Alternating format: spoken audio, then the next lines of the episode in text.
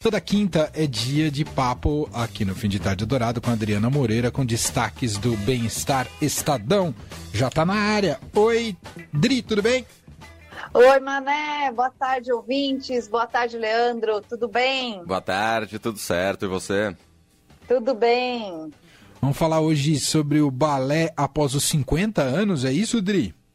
É isso mesmo. Não tem idade para dançar balé aquela mentalidade de ai, não vou começar, porque é uma coisa que a gente tem que fazer quando é criança ainda, senão não evoluir, na, não, senão não vou evoluir na dança. Essa mentalidade já caiu por terra. É, tem várias escolas que têm aulas para adultos, mesmo adultos que nunca calçaram sapatilha na vida, homens e mulheres, Olha aí. E, pois é, todo você também pode fazer, viu, Mané? Se, pode botar a sapatilha aí. Não tem, não tem tempo ruim, não. Nunca me pensei neste figurino, mas quem sabe, né, Adri? Quem sabe? Sempre tá há... o Léo Jaime. Ah, é o, verdade. O Léo, né, o Léo Jaime é um entusiasta do balé. Super. Ele, né, ele posta, pratica, adora, fala sobre balé é, começou a praticar também já há alguns anos. Ele também começou a praticar depois de adulto, quando ele fez a Dança dos Famosos, né, do, do Domingão do Faustão em 2018.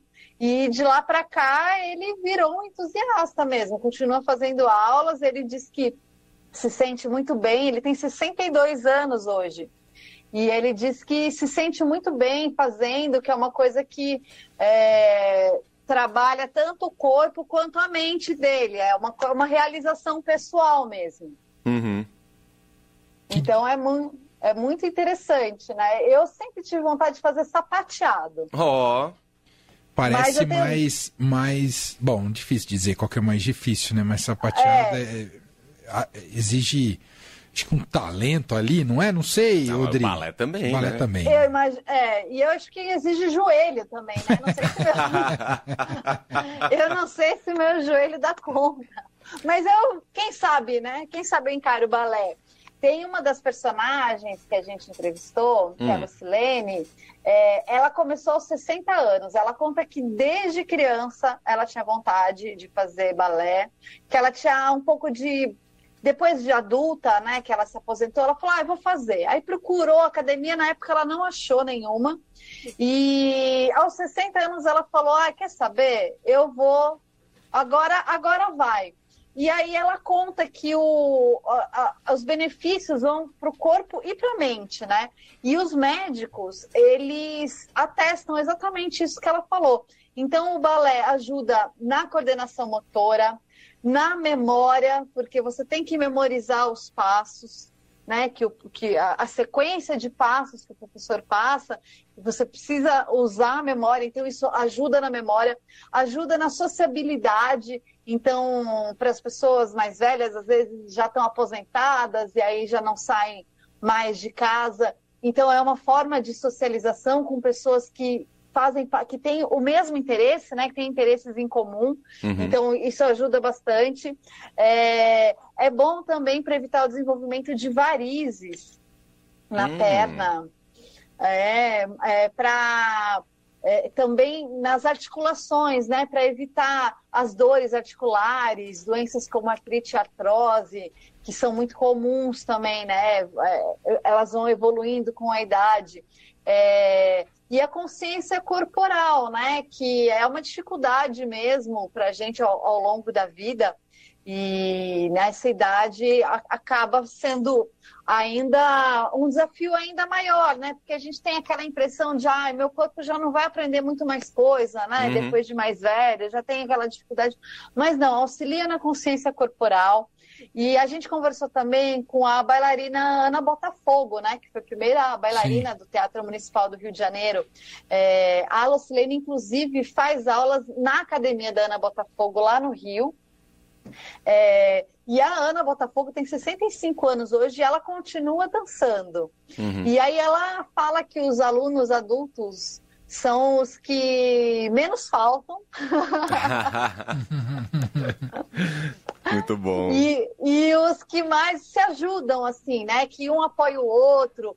É, e ela conta que é um, é um clima muito, muito gostoso e muito prazeroso. É, até porque é diferente, né, de você praticar esporte, por exemplo, para manter o físico, etc. Porque na prática esportiva, muitas vezes, você tem a competição ali. E no balé, não, né? Tem razão. Exatamente. E a, a, questão da música também ajuda, né? Você tem, você tá ali com uma trilha sonora, né? Você está praticando um exercício prazeroso, que é uma coisa que você gosta, você escolheu fazer, né? Uhum. É, com uma trilha sonora também muito agradável, muito relaxante, né? Muito gostosa de ouvir. E os especialistas também, você, você falou né, da diferença de você fazer uma academia ou fazer uma prática esportiva, é, os especialistas também falam que outra vantagem é que você não, não é um. Você tem menos risco de lesão do que em outras práticas. Porque o balé é uma atividade muito controlada, você tem ali um, um professor que vai orientar é, até o limite do seu corpo, ou até onde você consegue ir, né? Para uhum. você não forçar, não ir além. É, não tem impacto, não tem choque. Então, o risco de lesões é bem menor e o, as, a, os benefícios são, são muito grandes.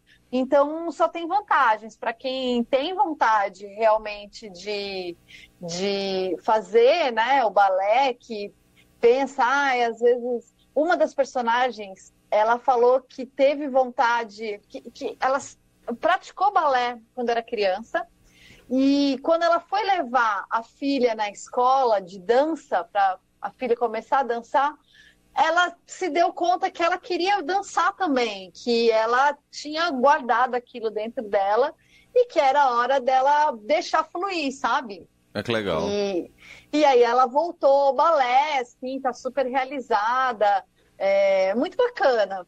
E ah, uma outra coisa muito importante que o balé ajuda. Hum na postura, ah, que a gente passa o a gente passa o dia inteiro olhando pro celular com a cara para baixo, assim, ou sentada de qualquer jeito na cadeira, que nem eu tô aqui agora, com a perna cruzada, toda torta. As dores e... na lombar. As dores na lombar, as famosas Nossa. dores no, ah. na lombar. E o balé te exige uma postura mais ereta, né? E você acaba levando isso para o seu dia a dia. E, e, me fala uma coisa, Dri, sobre as escolas de balé. Hoje, em geral, todas elas oferecem para todos os públicos ou é mais difícil de encontrar para balé adulto? Não sei se esse é o termo correto. É, não são todas que têm, não, mas existem algumas escolas, sim, que oferecem adultos. Aqui em São Paulo tem a Anacan, é, que é uma das mais famosas. Tem outras escolas de bairro também que, que costumam oferecer escolas menores.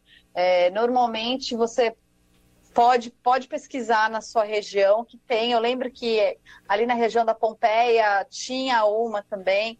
É, o SESC eu sei que não tem balé para adulto, mas tem outras práticas de dança. É, e eu acho que a dança, de modo geral, é uma coisa que, que dá para encontrar. Às vezes você não encontra exatamente o balé para adulto, mas consegue encontrar outros tipos de dança. Verdade. É.